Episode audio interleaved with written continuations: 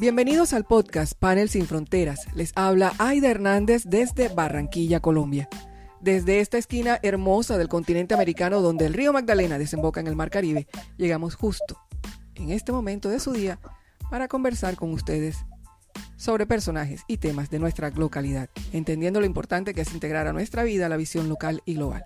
Hoy conectamos desde la Puerta de Oro de Colombia, Barranquilla, con la Puerta de México al Mundo, Veracruz. Hemos invitado al periodista y escritor Edgar Ávila Pérez, editor de dos revistas digitales, Identidad Puebla e Identidad Veracruz, periodista de la agencia en México y El Universal de México. Ha escrito los libros Historias en Positivo, Pequeñas Quimeras, Veracruz Contemporáneo y la novela La Bestia Faldera. Bienvenido, Edgar. Gracias, gracias. Muy, buenos días desde, efectivamente, bien dices, desde Veracruz, que fue la puerta de entrada de los españoles ya hace poco más de 500 años. Eh, muy contento de que me invites y bueno, aquí estoy a tus órdenes para, para contar cositas. Nos acompaña en esta entrevista el comunicador social, periodista, especialista en ciencias políticas, William Guerrero Espitalita, actualmente asesor en la alcaldía de Barranquilla. Bienvenido, William. Eh, muchas gracias, Aida, y, una cordial bienvenida a este espacio para compartir experiencias con el colega y reportero mexicano Edgar Ávila Pérez, y, de seguro va a ser una, eh, una oportunidad muy provechosa eh, la que vamos a tener hoy para conocer los alcances de tu trabajo, que es muy interesante y digno de contar. Encontré una frase de nuestro invitado en algunas de sus entrevistas que creo que es una premisa de él. Siempre he creído que desde el periodismo debemos contribuir a exaltar a esos hombres y mujeres que son ejemplo para construir una mejor sociedad. Edgar, cuéntele a la audiencia de Panel Sin Fronteras cómo se describe usted cómo le gusta que lo identifiquen luego de esa frase. Gracias, te agradezco mucho. Híjole, muy complicado definirme a mí mismo, eh, pero sí a mi periodismo. Me parece que en, en, un país y en una región en la que yo he realizado periodismo durante muchos años, más de dos décadas, donde la violencia ha estado presente de manera constante, cotidiana en nuestras vidas, una violencia relacionada no solamente con el narcotráfico, sino con violencia eh, que tiene que ver con política, con corrupción, con, otras muchas aristas.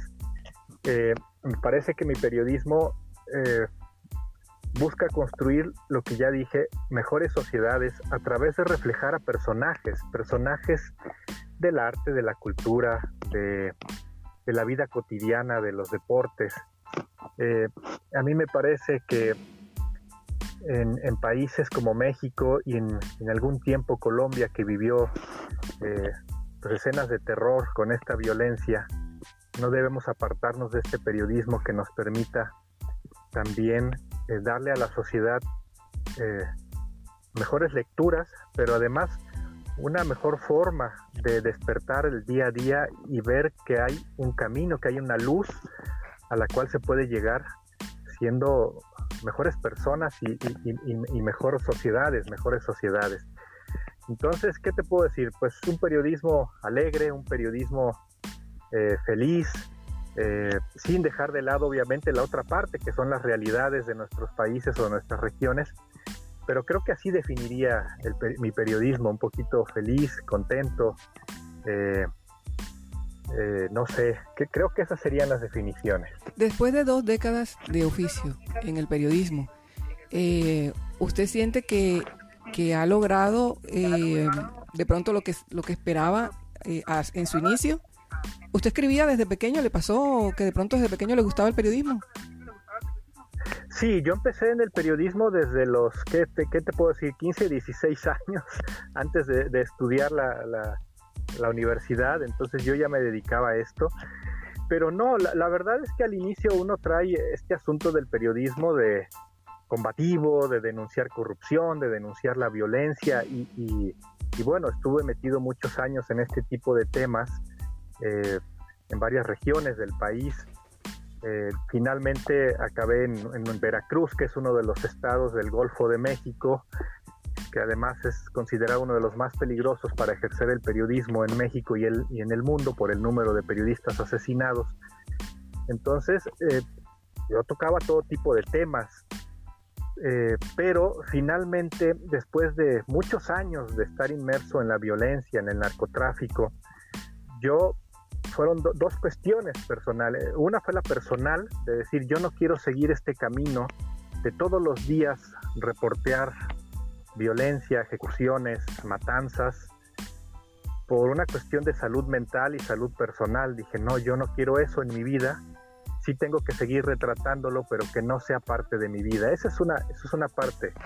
Y, la otra parte sí me parecía que los medios de comunicación eh, estaban perdiendo el rumbo con este tipo de información de violencia. Eh, entiendo que hay que retratar las realidades y entiendo que la violencia también vende y vende muy bien, pero eh, creo que se está se estaba y se está perdiendo el rumbo de medios de comunicación solamente enfocándose a este tipo de, hechos, que es violencia, corrupción y política, dejando de lado otras historias, historias que construyen a un mejor país, una mejor región. Entonces, desde hace más de, llevo veintitantos años en el periodismo, desde hace diez años decidí cambiar un poquito mi estilo, eh, hacer crónica, hacer este, historias, historias en positivo, desde una cocinera autóctona hasta una corredora de autos, jovencita, o pasando por, por el artista, el director de teatro, por el pintor. Este, entonces, ir cambiando un poquito estas realidades. Y te digo, fueron dos aristas, la decisión personal, porque además yo me di cuenta que muchos compañeros de medios de comunicación se hundieron en la violencia. Y, no me refiero que, a que sean violentos, pues, sino que se hundieron en esta espiral de violencia y ya no salieron de ahí. Entonces, para ellos ya es muy difícil ver otras realidades que hay, porque solamente su tema es la violencia. Y yo no quise eso ni para mí ni para los lectores. Me parece que los lectores también necesitan un mosaico de, otro tipo de lecturas. Entonces, básicamente es eso. Sobre todo porque el, el periodismo en los últimos años eh, ha tenido un, vuelco eh, de la máquina de escribir a nuevos entornos. Entonces, eh, quienes consumen la información, digamos que también están esperando una, una esperanza, tener fe en, hacia dónde vamos, cómo seguir, ¿verdad? Sí, yo, yo lo he dicho, no es lo mismo que una persona se, se despierte en la mañana eh, agarre un periódico impreso, que ya son más escasos, pero todavía los hay, o, en la tableta hable, abra un portal de noticias o dos o tres y solamente vea noticias en negativo, porque seguramente esa persona saldrá a la calle pues con un humor distinto. Eh, decimos en México mentando madres, es decir, eh, enojado, peleando en el tráfico, peleando en la oficina, peleando en todas partes. Y yo creo de verdad quiero creerlo, que esa misma persona que a lo mejor lee una historia bonita desde la mañana, sale con otra visión y con otro humor a la calle. Y, eso es construir sociedades. Eso también es, construir una sociedad que salga a la calle eh, sin estarse peleando, sin estar de mal humor, eh, sin conflictos internos o externos. Y eso ayuda también a, que, a que tengamos menos violencia, menos violencias. Entonces, es por eso que he querido también retratarlo. Y, bueno, aquí lo que tú comentas, ¿no? Eh, muchos de nosotros somos, un amigo me decía, somos la generación bisagra, porque muchos de nosotros eh, aprendimos el periodismo en máquina de escribir, cuando no había celulares, cuando no había este tipo de mensajeros, y tuvimos que emigrar a esta avance tecnológico, con ahora todo es digital, es muy fácil hacerlo, pero también eh, muchas cosas se van perdiendo en la nube, en esta nube inmensa, donde todos, todo se mete ahí. Entonces, eh, por eso muchos de mis textos periodísticos que han sido para varios medios de comunicación, eh, muchos son para impresos, pero otros son para la web. Y entonces en la web muchos textos se pierden después de muchos años y es por eso, por ejemplo, hace 5, 6, 7 años decidí compilar varias historias en un libro que se llama Pequeñas Quimeras, eh, para que no se perdieran en esta nube digital y tener al menos ahí un poquito con papel impreso en un libro. Eh, y bueno, ahora, después de varios años, vuelvo a hacer una compilación de estas historias en Pequeñas Quimeras 2. Eh, por esta visión de que no se pierdan las cosas, me parece que como yo crecí con, con esta visión del papel impreso, creo en el papel y creo en los libros en papel y creo que pueden durar mucho más años si se les cuida, si se les deja en un espacio muy bien cuidado y pueden servir para la memoria histórica, para que la gente no vea un México solamente de violencia, sino que de repente diga, no, a ver, había otras cosas en México que valían la pena. Entonces, pues por ahí va el asunto, ¿no? Edgar, el entorno mediático actual, eh, incluidas plataformas digitales y las redes sociales, se caracterizan hoy por su gran hostilidad y pugnacidad la crítica destructiva, el acoso y la descalificación están a la orden del día. En este contexto, ¿cómo puedes describirnos la acogida que ha tenido tu apuesta profesional por hacer visibles historias en positivo? bueno, debo decirte que primero es muy difícil al interior de las redacciones. No digo que sea imposible, pero sí es difícil que vayan entendiendo que estas historias también son muy leídas y que, que se venden bien, además. Están tan inmersos en esta vorágine de, violencia eh, este, que les da muchos likes, les da muchos me gusta, les da muchos comentarios, pero son comentarios, como tú bien comentas, en negativo, es, crítica, es, es, violencia, es violencia verbal, ¿no? Violencia escrita incluso, porque tú sabes que puedes escribir ahí en los comentarios, ¿no? Entonces, primero, eh, eh, si es una lucha al interior de los medios, que acepten este tipo de historias. Pero después de que van entendiendo este tipo de cosas, se te van abriendo los espacios y la gente lo recibe muy bien. Eh, son muy leídos estos textos, de verdad, son muy leídos y tienen muchos comentarios, muchos, muchos en positivo.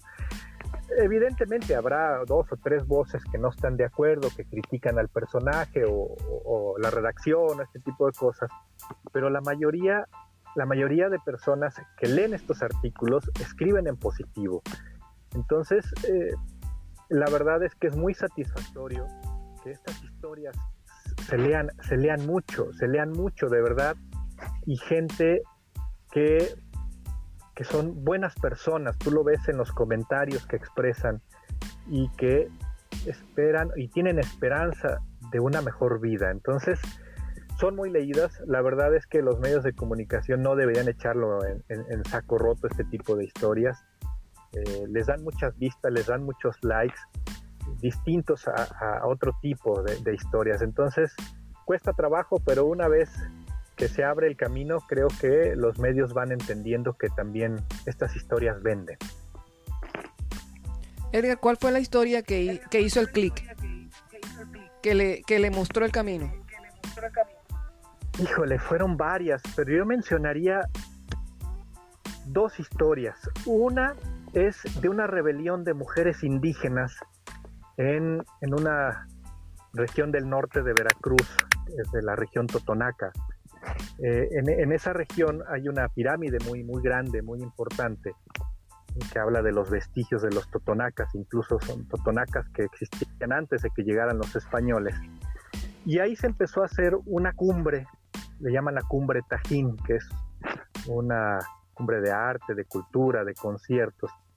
Y entonces una mujer que se llama Marta Soledad Atzin, la llamaron los organizadores para que montara una cocina en, este, en este festival, una cocina para mostrar la cocina autóctona.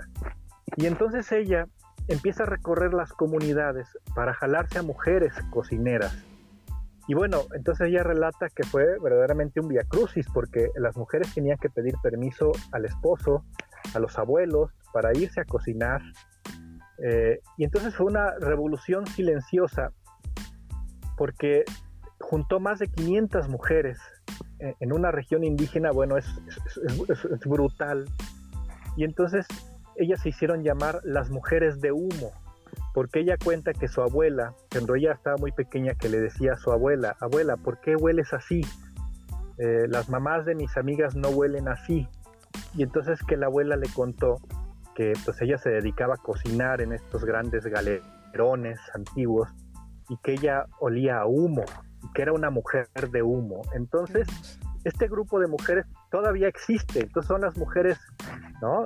de humo y, bueno, es impresionante esta historia, esta revolución que hubo, porque además cambió las vidas de muchas mujeres, ahora ya son independientes, trabajan, hacen lo que les gusta, que es la cocina, y muestran además sus tradiciones. Esa es una historia que a mí me, me cambió. Y la otra es la de un perrito, es la de un perro que vivía en el volcán Pico de Orizaba, que se encuentra en, medio de dos estados de México, que es Veracruz y Puebla. Y es el, se le llamaba el ángel guardián de la montaña. Es un perro que vivía en, en una de las montañas más altas de México.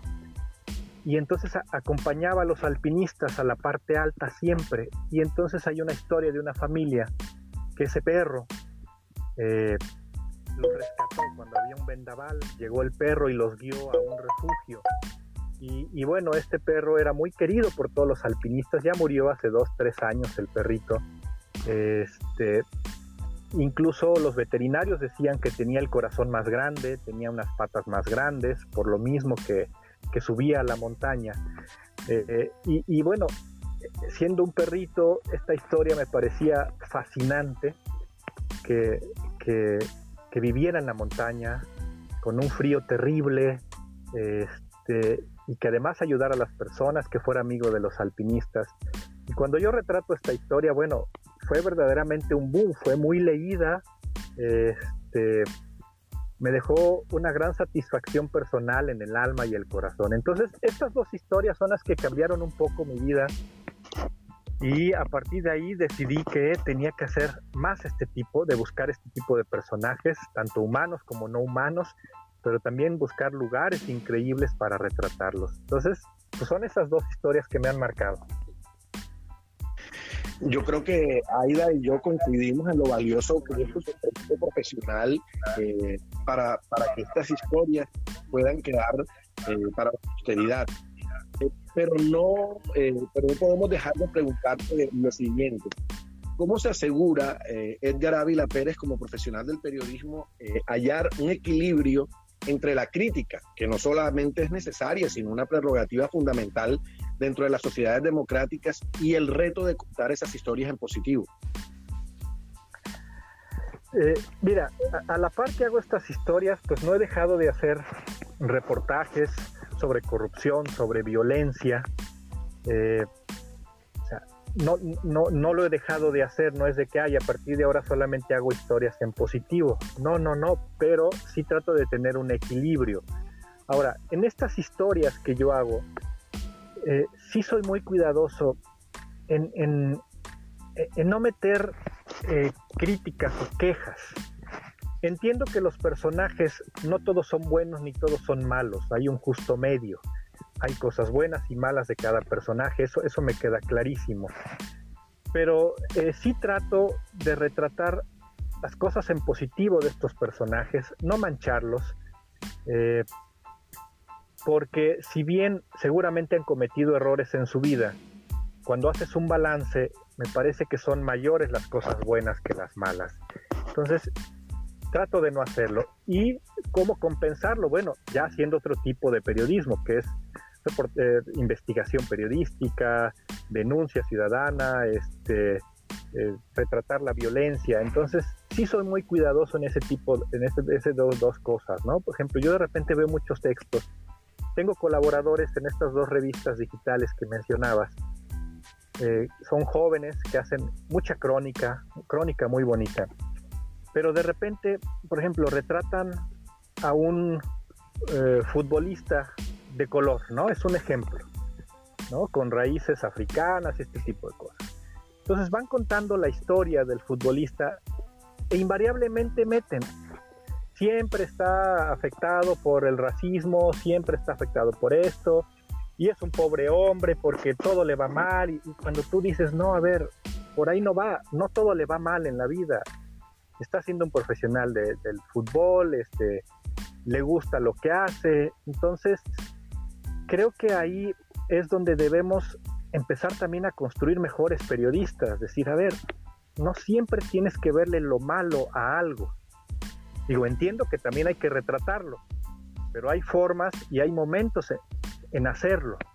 Entonces, creo que es ahí donde debemos hacer el cambio.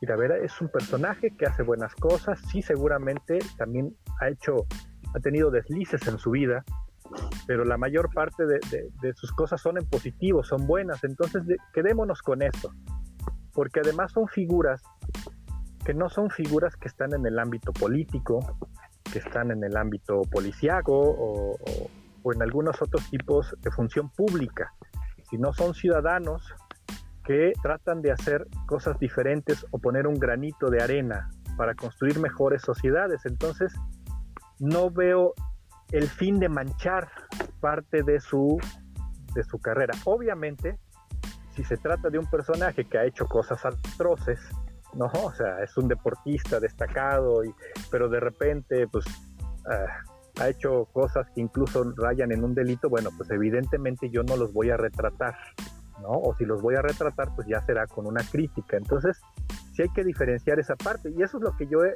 intentado hacerlo, ¿no? Eh, diferenciar estas cosas. No sé si me explico. Sí. Eh, ¿Usted ha, pensado en, tener como escuela? O sea, hacer con ellos escuela, los, los jóvenes que tienen las dos revistas digitales. Sí, de hecho trato de enseñarles, trato, me gusta mucho eh, ser maestro, entonces sí, me gusta orientarlos mucho, aunque también, y ustedes seguramente se han enfrentado a este tipo de cosas, ahora las nuevas generaciones, eh, pues no les gusta aprender de, los, de las personas mayores, ¿no? Aunque no, no, no son muy viejos, pero es difícil. Los jóvenes salen y dicen, no, no, yo no quiero aprender, yo ya sé todo, yo ya no me importa. Son muy pocos los jóvenes que sí aceptan recomendaciones y que empiezan a trabajar en conjunto con las personas mayores. hay una diferencia, nuestra generación, bueno, al menos mi generación, pues sí te enseñaban a escuchar a los periodistas mayores, a, no solamente escucharlos, sino dejarte guiar, ¿no? Decía, no voy a escuchar, voy a dejar guiar.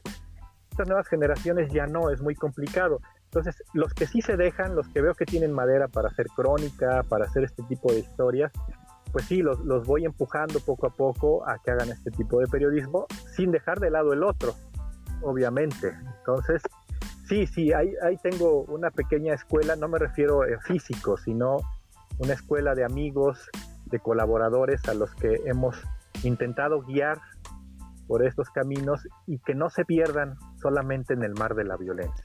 Es que es complicado porque, la, cultura, la, eh, cultura, eh, la cultura tecnológica hace que ellos entiendan que toda la información que, tienen a su alcance los prepara. Y, es difícil atajar, eh, digamos que el ejercicio, además de toda la información que les llega y que ellos necesitan filtrar y no saben cómo. Y ahora eh, no solamente violencia, sino pandemia, eh, líderes que no, no, responden a las expectativas, que siempre ha sido así, pero bueno, lo de la pandemia sí ha sido totalmente distinto. Sí, sí, e, e, es muy complicado porque además, además el, el, periodismo ha crecido de forma diferente. Al menos en México hace algunos años, algunas décadas, pues cuando uno salía de la universidad o empezaba en el periodismo, pues ibas cumpliendo varias etapas, es decir, primero te metían a cubrir la nota roja, lo que es aquí le llamamos policía, muertos, asesinatos, policía. Después de ahí, si, si te veían madera, pues pasabas a cubrir organizaciones sindicales, organizaciones no gubernamentales, luego te ibas al sector empresarial, entonces ibas pasando varias etapas hasta llegar a lo más alto, que en México era cubrir, por ejemplo, a los gobernadores locales o, al presidente. E, e, este sistema pues cambió radicalmente en los últimos años y ahora quien sale de la universidad de repente pues ya está cubriendo al gobernador o al presidente con poco oficio. Antes, por ejemplo, para ser columnista tenías que pasar por todas estas etapas Y ya el director del medio, después de mucho tiempo, te decía, a ver, pues ya empieza a escribir un poco tu columna, vamos a ver qué tal, si tienes madera o no, porque a lo mejor no tienes madera para columnista de opinión y pues no. Y ahora no, ahora sale, salen de la universidad y no cumplen este tipo de, de, requisitos, vamos a llamarle así, eh, y empiezan a, escribir columnas de opinión y, me parece que eso no es bueno para el periodismo, porque el periodismo se, rige por, por, un cierto rigor, ¿no? Digo, sí tenemos libertad al escribir, al decir algunas cosas, pero también debe haber un poco de rigor eh, en, este, en este tipo de oficio. Entonces, creo que las cosas han cambiado mucho.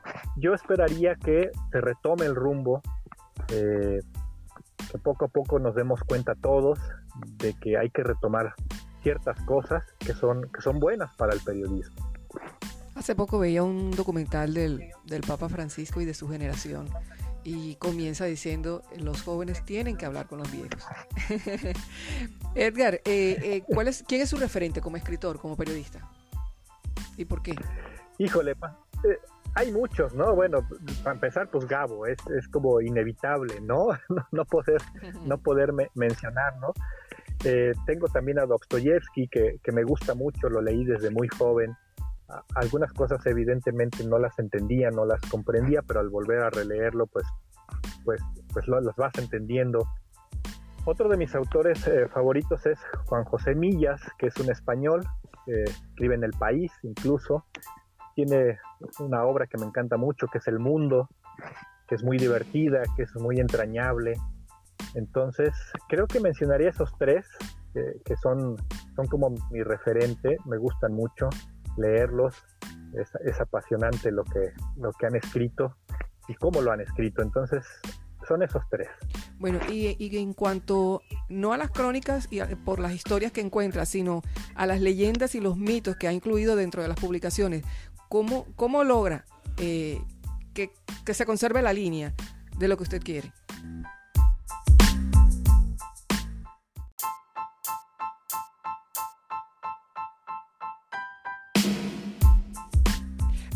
Porque los libros están relacionados con crónicas eh, sobre historias de personas que, que, se ha encontrado, ¿verdad?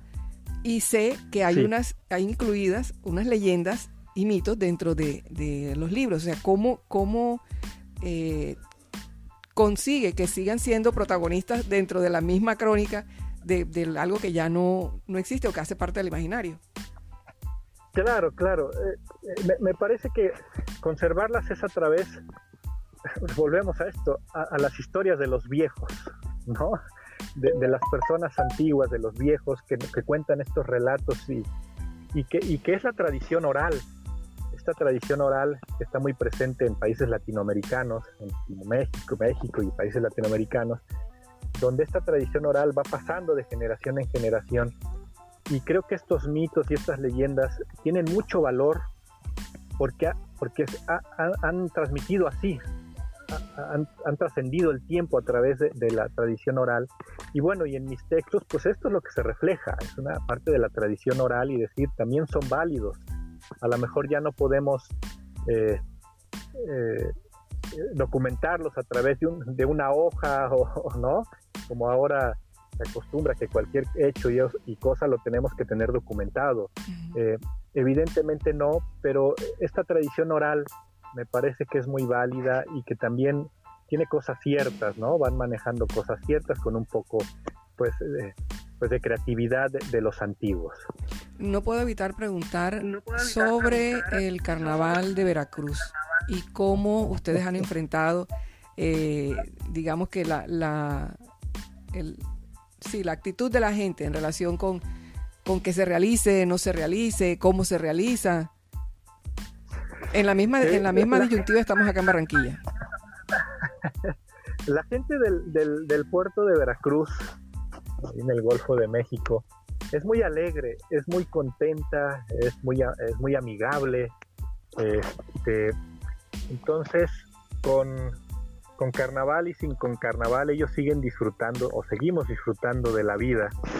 Entonces, eh, sí es importante el carnaval, pero no, no se nos va ni se le va la vida a la gente porque haya o no carnaval. Pues el año pasado no hubo, el año pasado tampoco por, por la pandemia.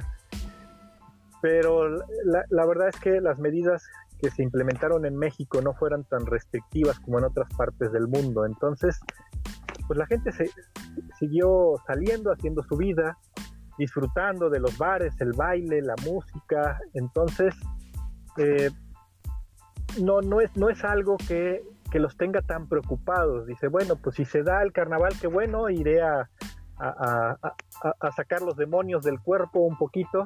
Y si no se da, de todas maneras, la gente seguirá sacando los demonios del cuerpo a través de la música del son jarocho. Entonces, este, creo que los veracruzanos y los jarochos, que son, como se le llama, la gente del puerto de Veracruz, eh, es, no se preocupa tanto, ¿no? Es, es muy despreocupada, eh, vive la vida como, como, le va llegando. Entonces el carnaval pues ya dicen que se va a hacer este año, entonces yo espero que ahí tengan un desfogue o tengamos un desfogue para echarnos una buena cerveza, este, ver cuerpos esculturales de hombres y mujeres.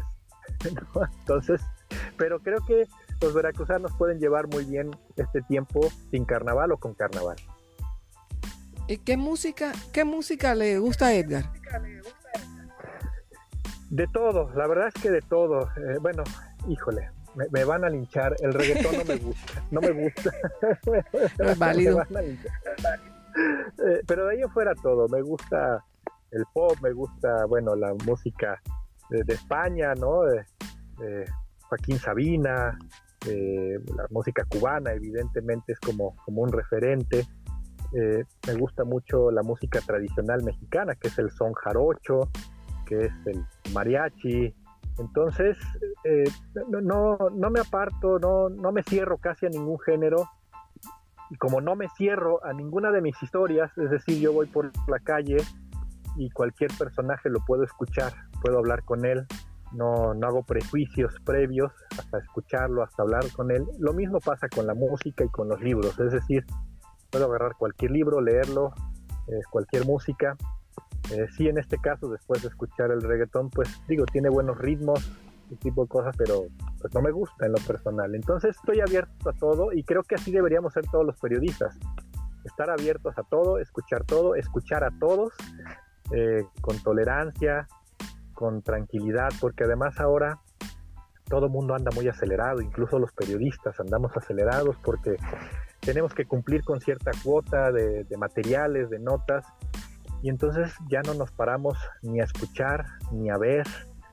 Entonces, pues, creo que debemos estar abiertos a todo. ¿Hay alguna historia dentro de sus libros que esté relacionado con comida de Veracruz? Híjole, sí, sí, sí. Bueno, tenemos lo de las mujeres de humo, pero también tenemos de una antropóloga, eh, Raquel Torres, es una antropóloga que ha recorrido eh, la mayoría de pueblos, rancherías, localidades de todo el Golfo de México y entonces ha compilado este, todos los sabores, los olores, los colores de la comida tradicional de la costa, de la costa mexicana. Entonces, este, pues es bellísimo lo, que expone, pero además yo he probado sus comidas y, y bueno, te hace imaginar pues te, llenan el alma cada vez que, te echas un bocado a, la boca, de verdad te llenan el alma, eh, vas contento, eh, no solamente quedas lleno en la, en la panza, en el estómago, sino en todo tu ser. Sí, sí, eh, tenemos por ejemplo retratado otro platillo muy típico que es del estado de Puebla, que es en el, se encuentra en el centro del país de, de México, que se llama el chile en nogada. Es una combinación virreinal tiene que ver con España, con el mestizaje. Es un chile muy grande, relleno de una cantidad enorme, variedad de, productos dulces, salados. Eh, y además fue un platillo elaborado por, em, por religiosas hace, hace muchos años, hace, no sé, 200, 200 años, 300 años, si no me equivoco. Y bueno, es un platillo que de verdad es una delicia culinaria y, es una delicia culinaria que es que no distingue que es lo mismo para pobres que para ricos. Entonces, es, es verdaderamente un platillo único en México. Entonces, sí, tenemos retratado mucha comida, eh, tenemos retratados lugares, tenemos retratados personajes. Escuché a alguien decir que la comida, no, la cocina no es un talento, es memoria. Entonces ahí se conjuga todo lo que nos acaba de describir Edgar. Claro, porque, porque además te evoca a esas reuniones con los abuelos, te evoca cuando, cuando vas con tus padres y, y, la mamá te prepara un guiso especial. Entonces todo este tipo de historias y de comidas, de relatos, también evocan a un pasado, un pasado que, se hace presente a través de muchas generaciones. Y, la comida es, parte fundamental, al menos en México y creo que en Latinoamérica también, ¿no? Conozco algunos países de Latinoamérica y, la comida es fundamental, es, como, el centro familiar, ¿no? Es, es, lo que une a una familia. Entonces, eh, eh, yo creo que eh, este arraigo hacia la comida no la debemos de perder, ni este arraigo a sentarnos juntos en familia a comer. ahora ya, ya se hace poco, o si se hace, se hace con tecnologías a un lado, ¿no?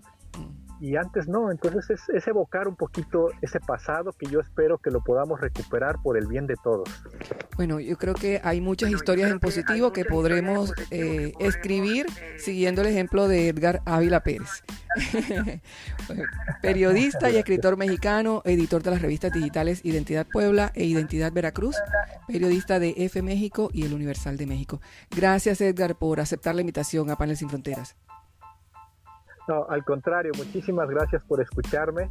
Eh, yo espero haber estado bien, no haber cometido alguna porque luego, híjole, ¿no? qué, complicado es, pero, pero bueno, espero que, que, les guste y, y, este, y espero que puedan leer las historias que les van a llenar, les van a llenar el alma, de verdad.